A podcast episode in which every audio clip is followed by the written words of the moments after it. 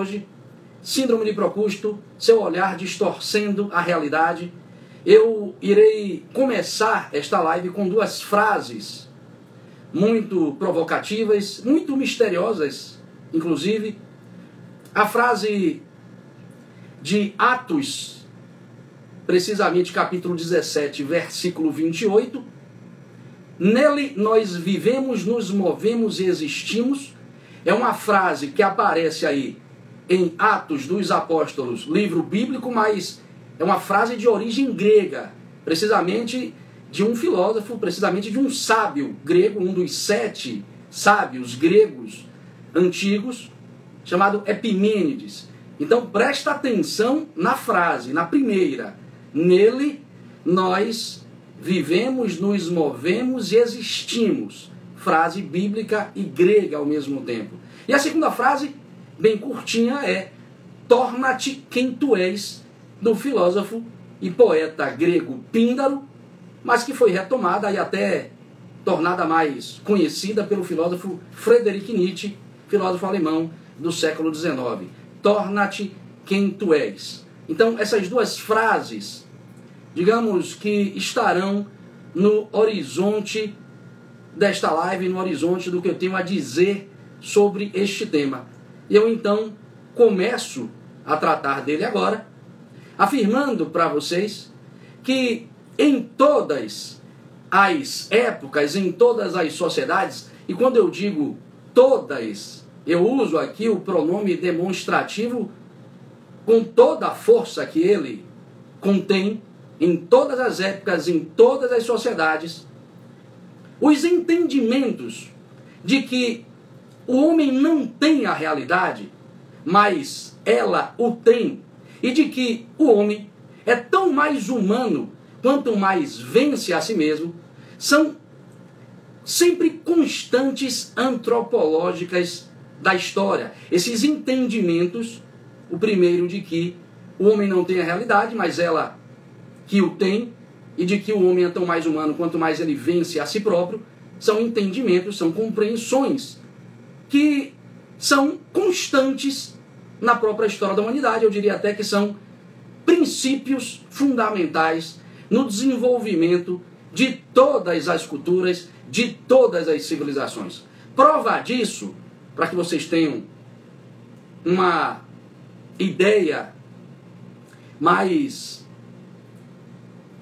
mais próxima da realidade, para que vocês tenham uma maior aproximação do que eu estou falando, Prova disso é que praticamente todas as filosofias antigas, praticamente todas as sabedorias antigas, são convergentes entre si e se intertraduzem filosoficamente quanto à ideia de que a realidade humana encontra-se inscrita e acontece dentro de uma ordem muito mais vasta e significativa que ela.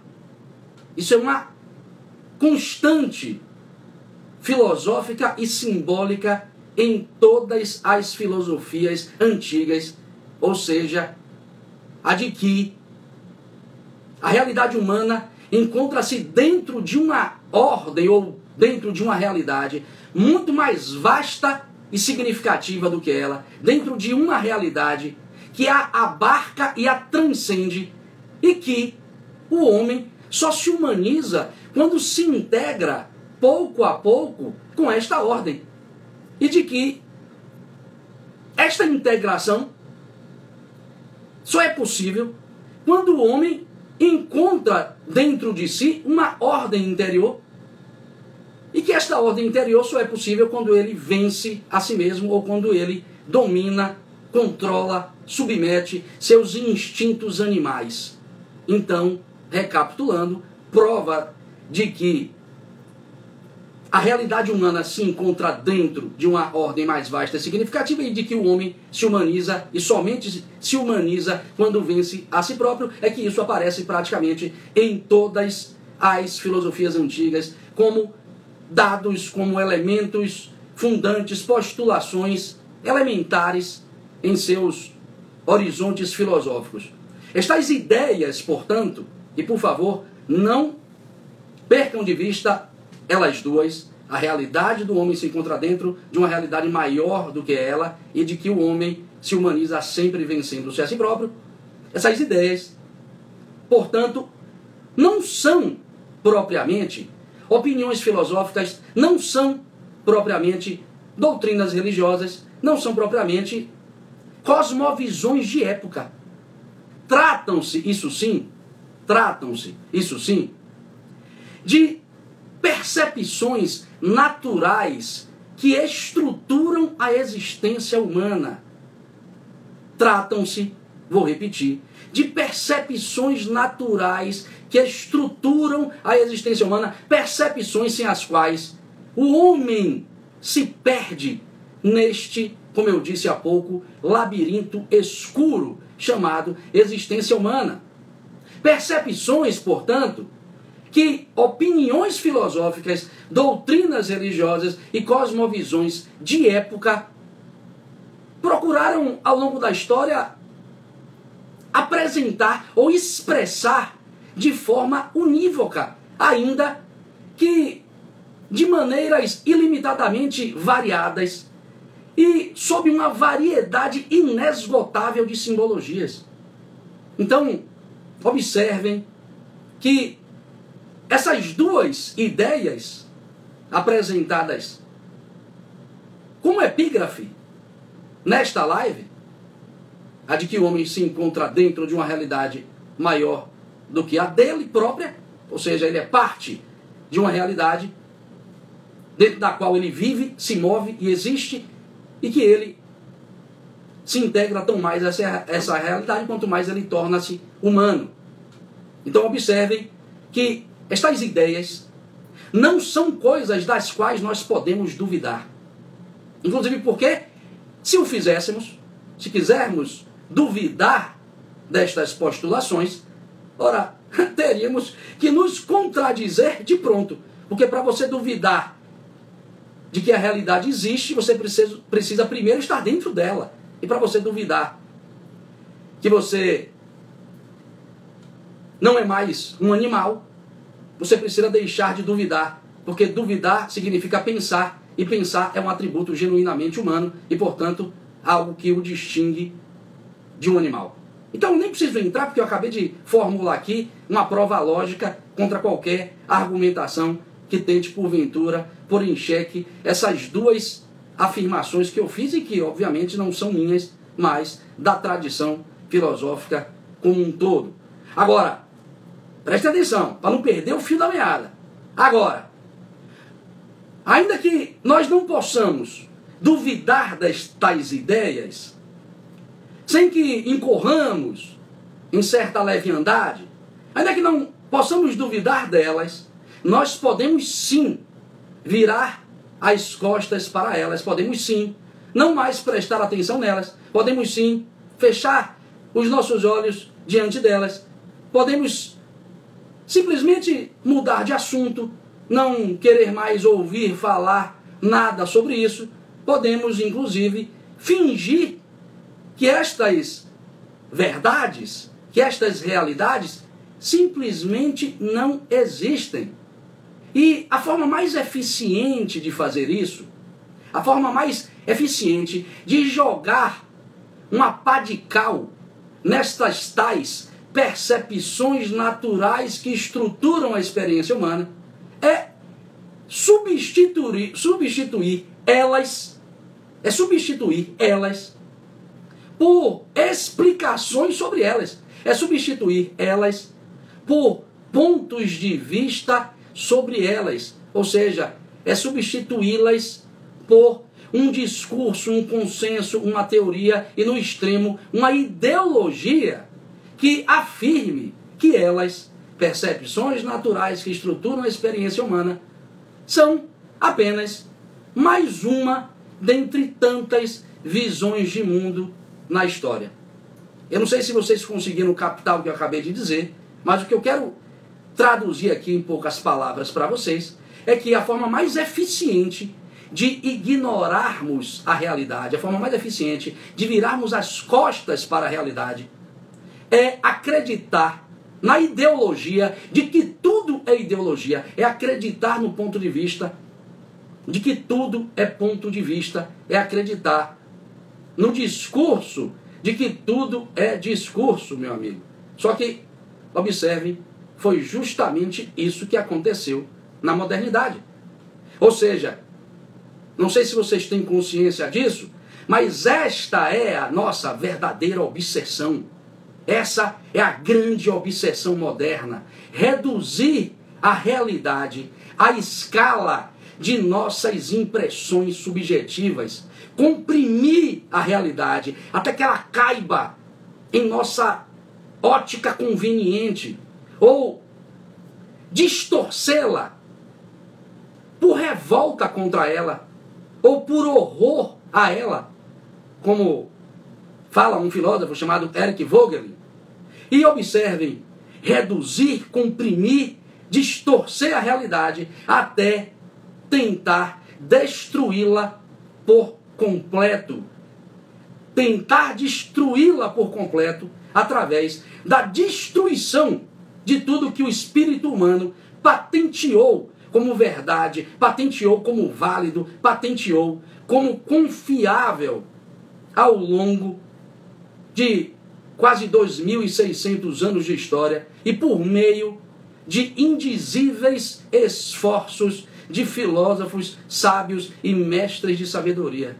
O que eu estou dizendo para vocês é que a verdadeira obsessão do homem moderno é a de destruir, é a de demolir, é a de desconstruir, é a de dissolver até virar pó todos os valores tradicionais, todas as verdades e todas as referências simbólicas de orientação da vida humana, tais como certo e errado, bem e mal, superior e inferior, como diz o filósofo Nietzsche na sua obra Gaia Ciência, num trecho que eu citei inclusive numa outra live sobre o Ouroboros, desconstruir, demolir, dissolver até virar pó.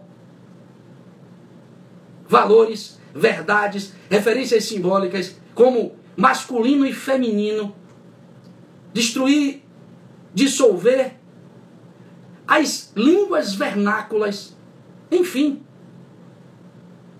desconstruir tudo que for possível ser desconstruído em proveito desta obsessão ou motivado por essa falsa ideia de que a subjetividade humana é a medida da realidade. Essa falsa ideia de que a subjetividade humana é a medida da realidade, mesmo que a realidade, prestem atenção no que eu vou dizer agora, mesmo que a realidade diga não o tempo todo para a gente, diga não e o faz através de mil e um golpes de retorno, mil e um colapsos sociopolíticos, mil e uma frustrações existenciais, porque é o que tem acontecido. A gente está tentando desconstruir a realidade, mas a realidade não pode ser desconstruída e ela, face a isso, nada mais pode fazer que devolver estas nossas ações inconscientes através de muita dor, através de muita confusão social, através de muita desorientação, através de muita loucura, como a que tem nos acometido nos dias de hoje. E é por isso, é por esta explicação, que eu trouxe a imagem de Procusto para esta live. Precisamente vinculando, vinculando a imagem de Procusto a ideia de doença. Porque observem, é justamente esta experiência que estamos vivendo. Como assim, professor? Não entendi. Primeiro, lembre-se que o mito trata de uma realidade psicológica. E se eu digo que nós estamos acometidos pela síndrome de Procusto, é porque estamos vivendo um pouco do que é relatado sobre este personagem em seu mito. E o que é relatado sobre Procusto? Ele é um personagem mítico, um bandido que vive na Serra de Eleusis, e ele tem uma casa, dentro da casa ele tem uma cama de ferro com o tamanho exato dele, e sempre que ele recebe um hóspede, ele engana o hóspede, amarrando-o na sua cama. Ele pede para o hóspede deitar em sua cama e o amarra. E ao perceber que o hóspede é maior do que a sua cama, ele corta o que está sobrando. E ao perceber que o hóspede é menor do que sua cama, ele estica o corpo do hóspede até torná-lo do tamanho de sua cama. Olha, o que o mito está comunicando, meu amigo, é impressionante. Eu, particularmente, fico inspirado ao encontrar passagens mitológicas, simbólicas, com um nível de realidade cirúrgico como esse. Ou seja, é exatamente o que nós estamos vivendo.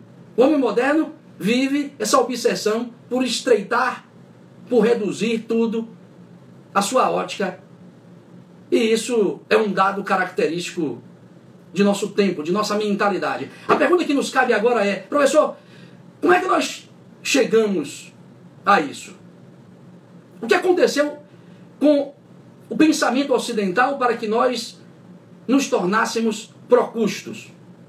Resumidamente, uma vez rompido o nexo cosmológico entre homem e Deus, uma vez rompido o nexo cosmológico que unia homem e universo, fato inclusive por Nietzsche, filósofo alemão, traduzido mais tarde como morte de Deus, uma vez rompido essa conexão entre consciência humana e cosmos, entre consciência humana e Deus, veio à tona um festival de erros grosseiros de percepção de reducionismos e distorções da realidade, os quais, superpondo-se uns aos outros e penetrando como grandes novidades na mentalidade das classes letradas, acabaram por forjar, acabaram por moldar a nossa cultura e, consequentemente, a nossa visão de mundo. Ou seja, o que eu estou dizendo para vocês é que, uma vez rompido esse nexo cosmológico, uma vez que deixamos o cosmos para trás como referência para pensarmos a realidade, a própria filosofia produziu uma série de erros grosseiros de percepção. Esses erros grosseiros se superporam uns aos outros, penetraram na nossa cultura ao entrar como novidade na mentalidade das classes letradas e, consequentemente, isso chega até nós, moldando a nossa visão de mundo. O senhor está me dizendo, então, professor, que muito da forma como eu vejo o mundo, muito da forma como eu vejo minha própria vida,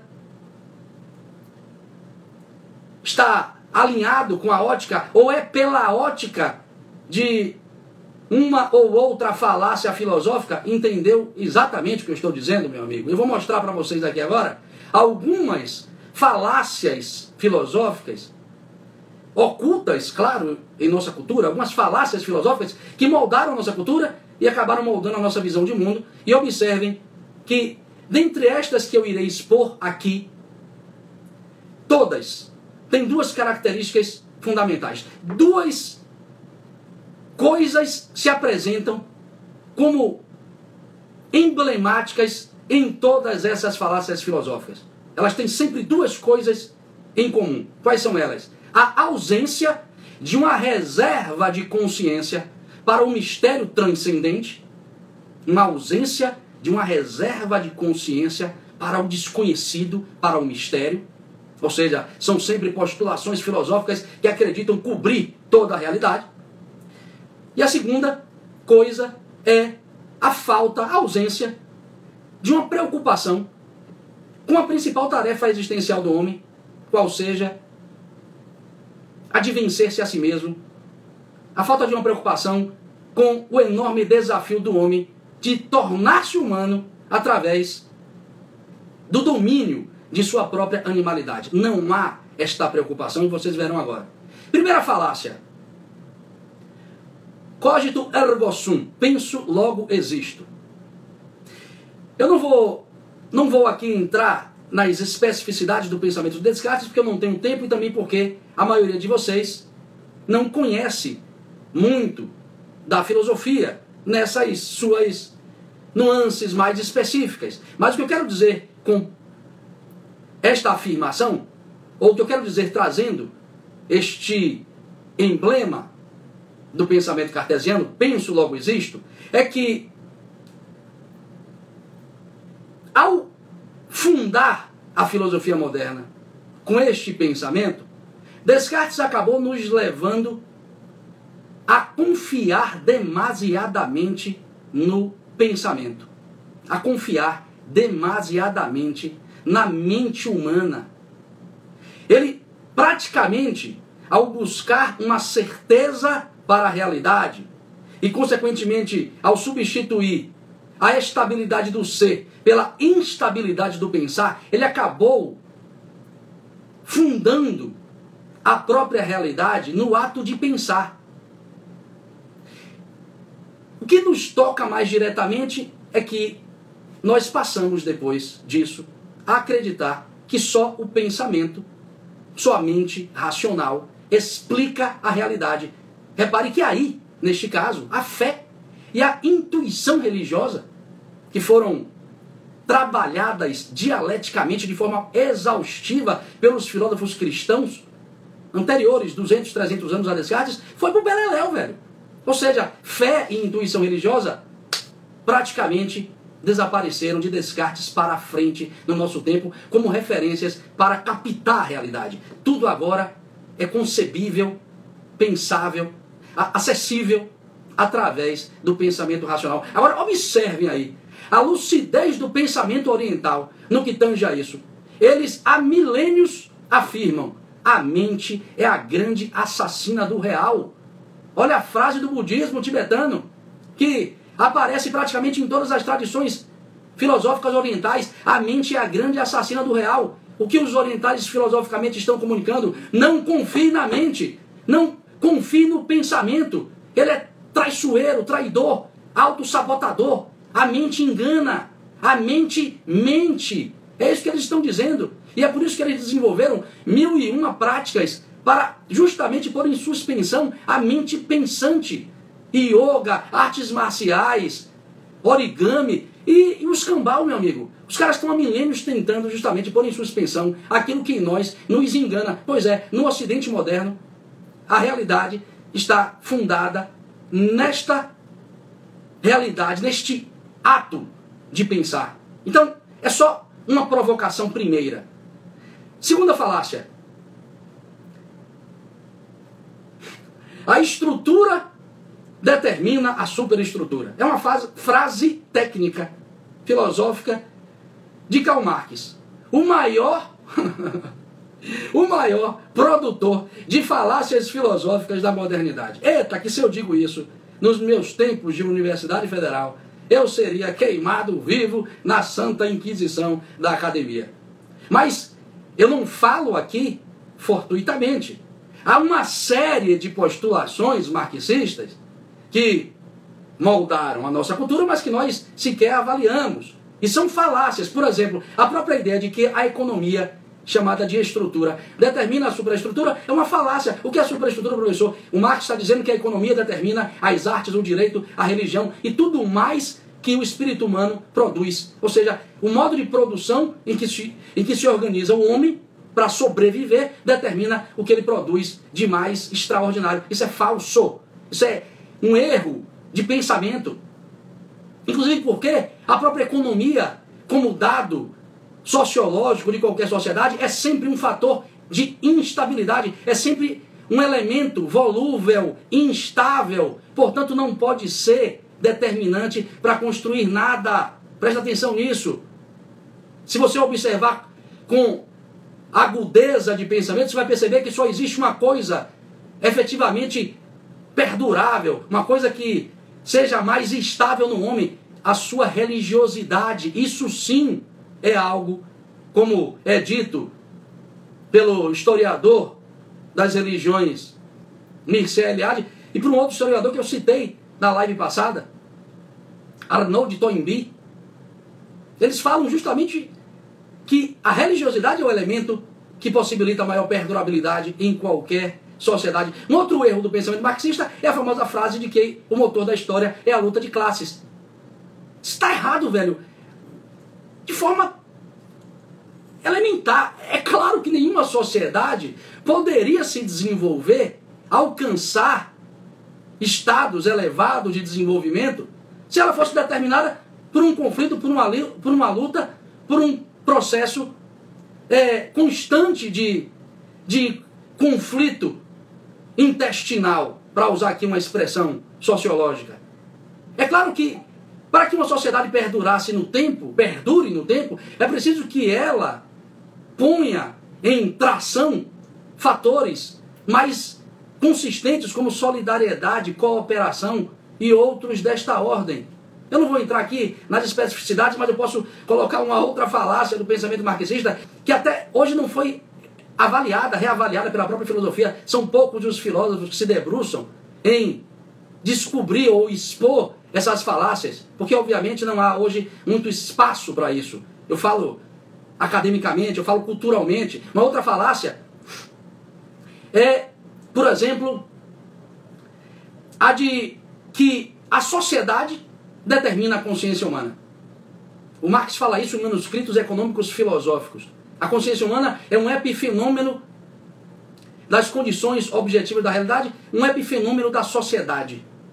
É claro que isso é falso, mas aproveitando que eu falei sociedade, aproveito e aponto para vocês uma falácia marxista que chegou até nós e nós nem notamos. Por exemplo, nós atribuímos personalidade a essa coisa chamada sociedade. Nós falamos que a sociedade oprime, que a sociedade é responsável por isso, por aquilo. Ou seja, nós tratamos um universal abstrato como um ente concreto. Não existe sociedade, presta atenção nisso. Não tem sociedade. Cadê sociedade? Existem pessoas, consciências no mundo, seres humano, humanos com suas vidas, seus problemas, suas percepções de mundo. Sociedade é apenas um construto filosófico e sociológico que nos ajuda a compreender as relações entre homens e outras questões de ordem social.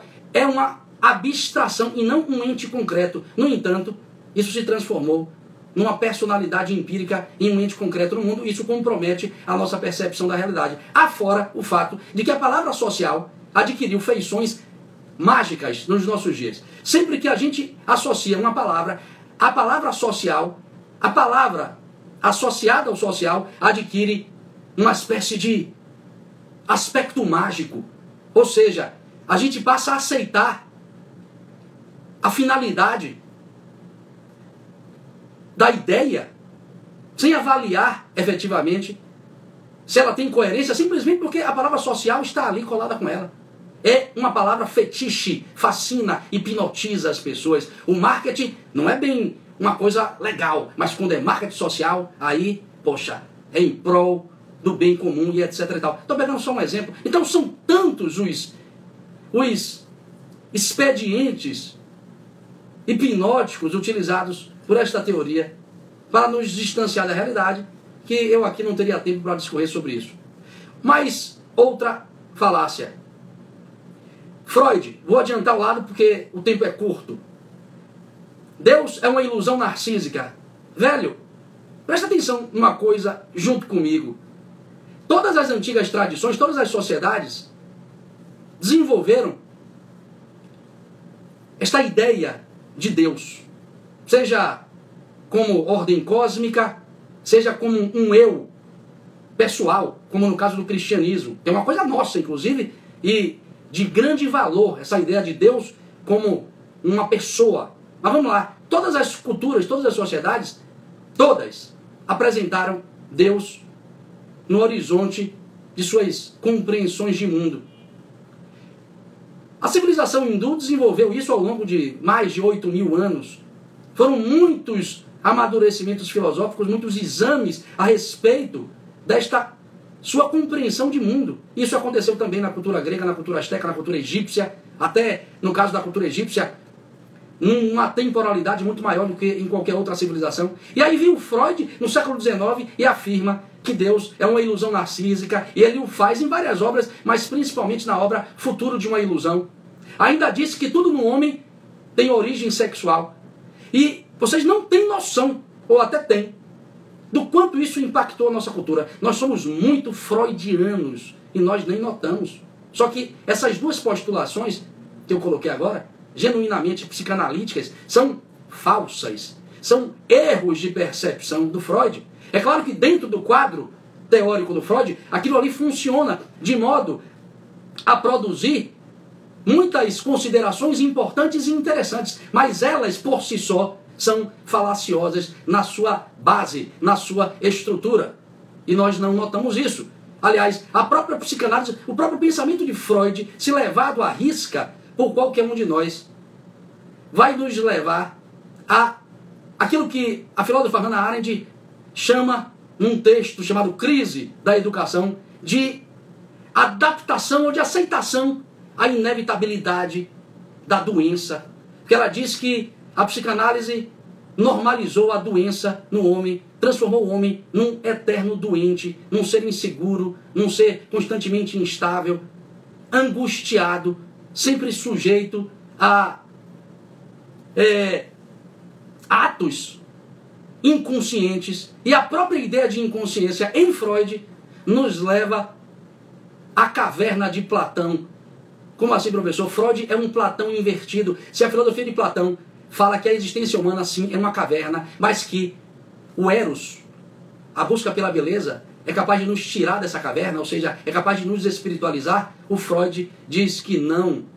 A inconsciência domina a consciência, como ele diz, é um iceberg e a consciência é apenas a ponta do iceberg, e faça o que fizer o homem, ele sempre estará em meio às sombras, em meio a essa escuridão. Ou seja, é muito pessimismo, é muito niilismo. E isso, obviamente, é falso. Sabe por que é falso? Porque nós temos gênios, heróis e santos na história que demonstram empiricamente que o homem pode sim alcançar níveis de consciência que o tiram dessa escuridão. E se isso não fosse uma verdade, a própria filosofia perderia sentido e valor como caminho de iluminação da própria consciência humana. Nietzsche, outro postulador de uma falácia. E olha que eu gosto do Nietzsche, aliás, gosto de todos esses filósofos, mais do Nietzsche do que todos eles. Porém, o ponto de partida de Nietzsche me parece uma falácia mas não é propriamente sobre esse ponto de partida que isso vai aparecer em seus textos póstumos, né, publicados pela sua irmã, no caso, textos que mostram, por assim dizer, a cosmologia de Nietzsche.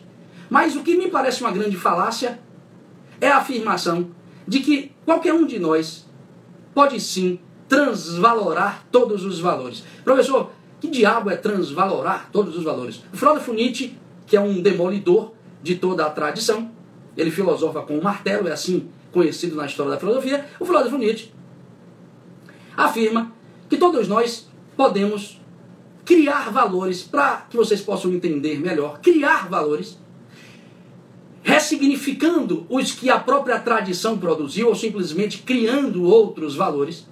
Ele afirma, inclusive, na obra O Anticristo, que a transvaloração dos valores é não só a possibilidade da gente criar valores, nossos próprios valores pessoais de vida, mas também ele fala da aceitação de tudo que os nossos instintos e nossa luxúria pedem.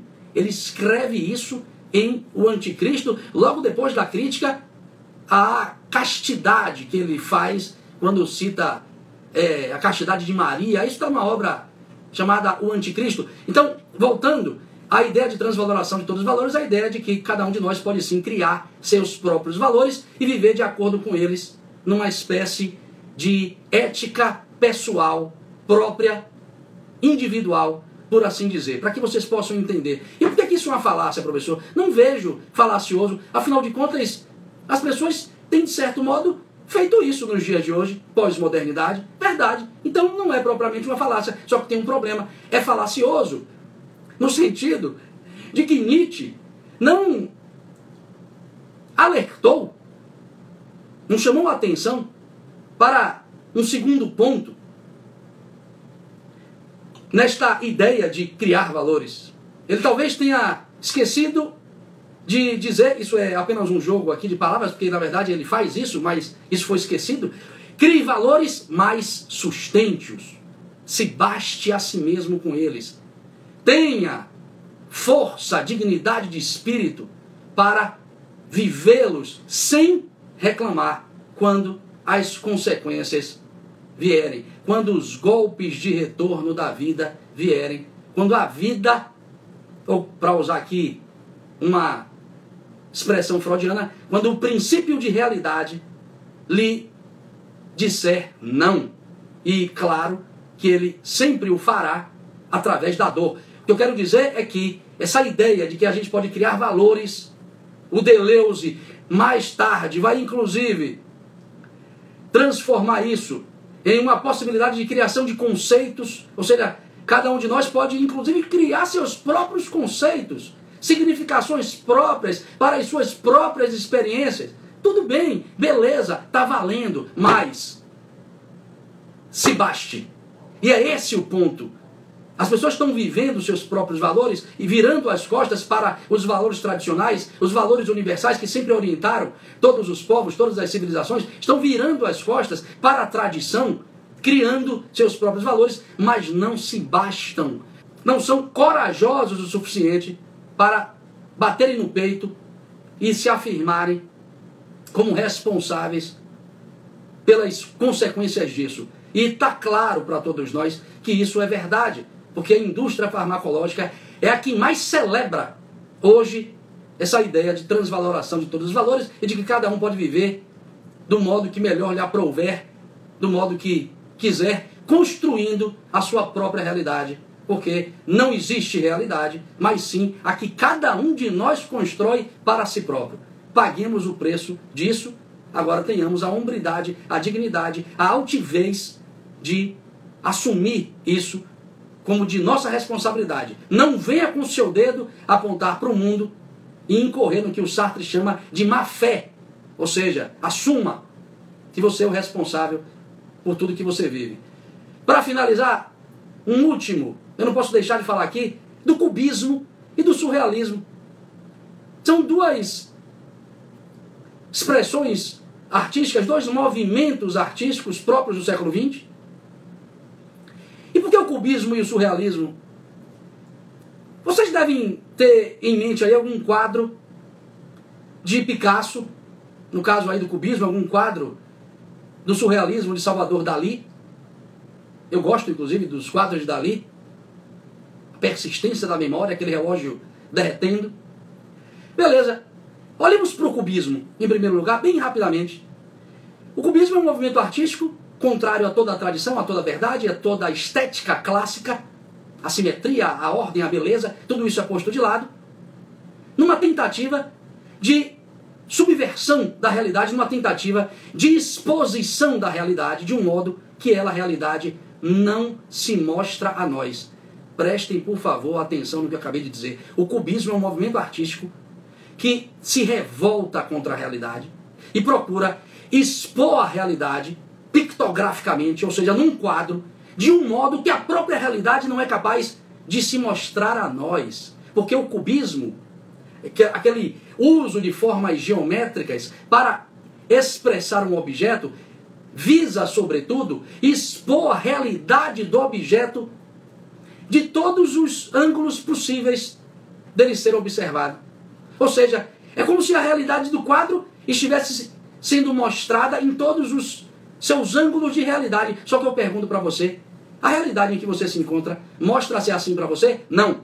Porque tudo que você olha, para tudo que você olha, existe um mistério, uma face oculta.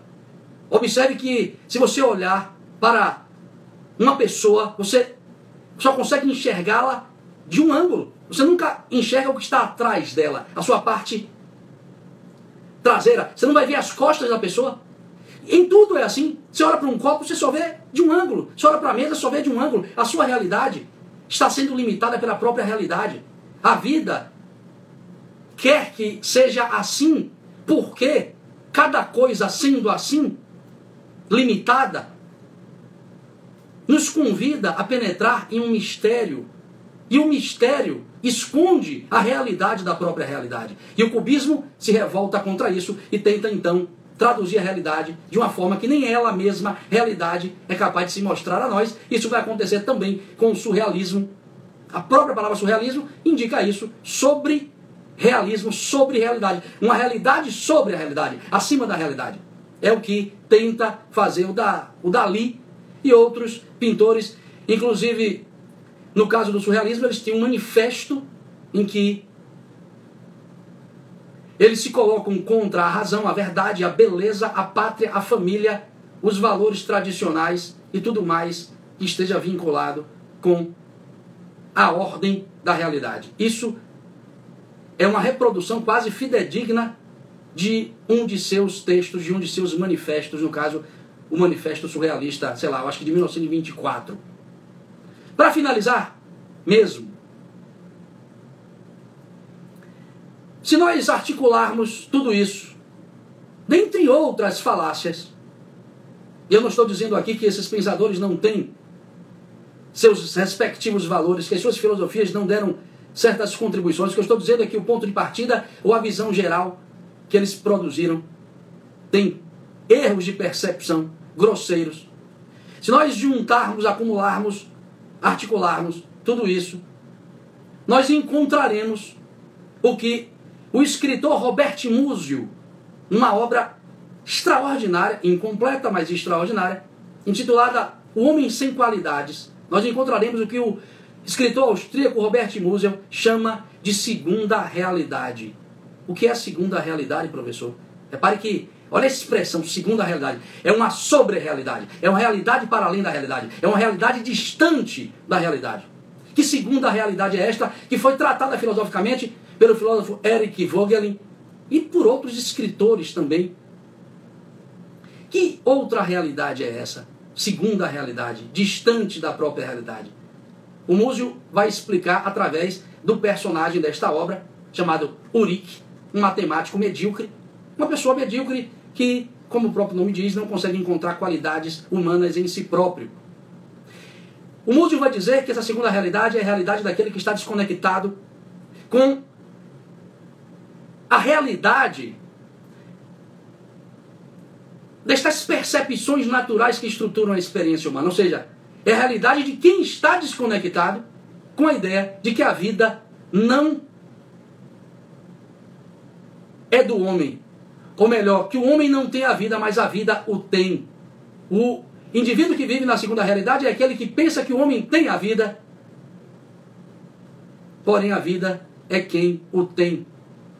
Quem vive na segunda realidade é quem não percebe que a tarefa fundamental da existência humana é o domínio da própria animalidade humana. Quem vive na segunda realidade é que não se obriga a transcender a própria experiência comum do dia a dia, é aquele que não tem dever religioso para consigo próprio, é aquele que não tem abertura para o sagrado, é aquele que não tem ímpeto para meditar sobre a dimensão superior do homem, ou é aquele que nem enxerga que o homem tem uma dimensão superior. É aquele que vive alienado no mundinho acachapante do cotidiano, como vai dizer o Robert Musil, é aquele que vive flutuando na vida. Ele fala que Urique vive flutuando na vida, não tem gravidade, não tem compromisso com a sua alma, não tem devoção ao que é maior do que ele, não tem espiritualidade, não tem busca por transcendência, não tem busca por Deus. Vive sob a flauta da filosofia do deixa a vida me levar, vida leva eu. Então, meu amigo, cabe aí a todos vocês, se assim foram provocados a pensar sobre isto nessa live, refletir se vocês vivem essa segunda realidade, porque de fato vivem, todos nós vivemos um pouco. É bom então identificar essa segunda realidade e tentar se aproximar da primeira realidade, que é a realidade de que nele, nele vivemos, nele nos movemos, nele existimos e de que somente nos superando, somente vencendo-se a si próprio, a gente consegue encontrar propriamente a realidade humana. Então, corrijam as distorções óticas que porventura vocês tiverem. E eu espero vocês no próximo domingo com mais uma live simbolismo aplicado ao desenvolvimento humano. Fiquem com Deus. Fui.